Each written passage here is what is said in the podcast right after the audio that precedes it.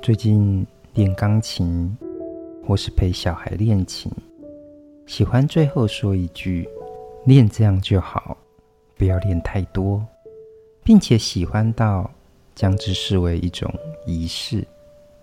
这话好像很偷懒，但不知为何，反而给练琴的自己一句有信心的安慰。就这么告诉自己，将来有一天，指尖也将在琴键流泻出美好的音乐长河。这里头道理很简单，能细水长流，恒常练习，比三天捕鱼、两天晒网好上许多。一天练琴十五到二十五分钟，相比一天的二十四小时，或许短上许多。但其实你所练习的声音、指法，慢慢成为肌肉记忆的一部分。偶尔在生活的匆忙片段中，还能自然回想那些乐音以及指法，想来身体正一点一滴的在或坐或行间，自然被身体咀嚼、消化，在肌肉中成为了记忆与回响，因而喜悦地觉得自己正拥有了一颗种子。变成音乐可能的沃土。自己指导研究生，甚至对自己的要求也是如此。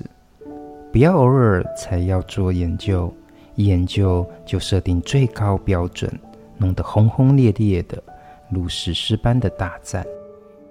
结果学历不足，根本达不到大师们的论述水准，于是心生句号。自我怀疑，就这样折腾不到一天，就得休养生息一年半个月，才又忽然想起要研究。其实只要每天在思想中温温的加柴火，细胞文字，锻炼思辨的肌肉，身体自然在有意识与无意识间会持续。跟你想研究的议题对话，不论习琴还是写作，甚至冥想、禅坐，只要正向的事物，都值得恒常细品，而非总得把他们视为要与之搏斗的高峰峻岭。热情不过一时，有毅力方能恒长。得其美好的滋味，就让我们细细培养我们灵魂的肌肉吧。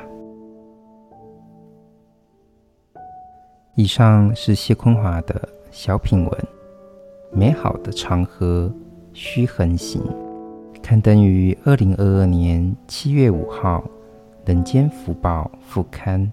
希望这段小品也能听懂你的生活。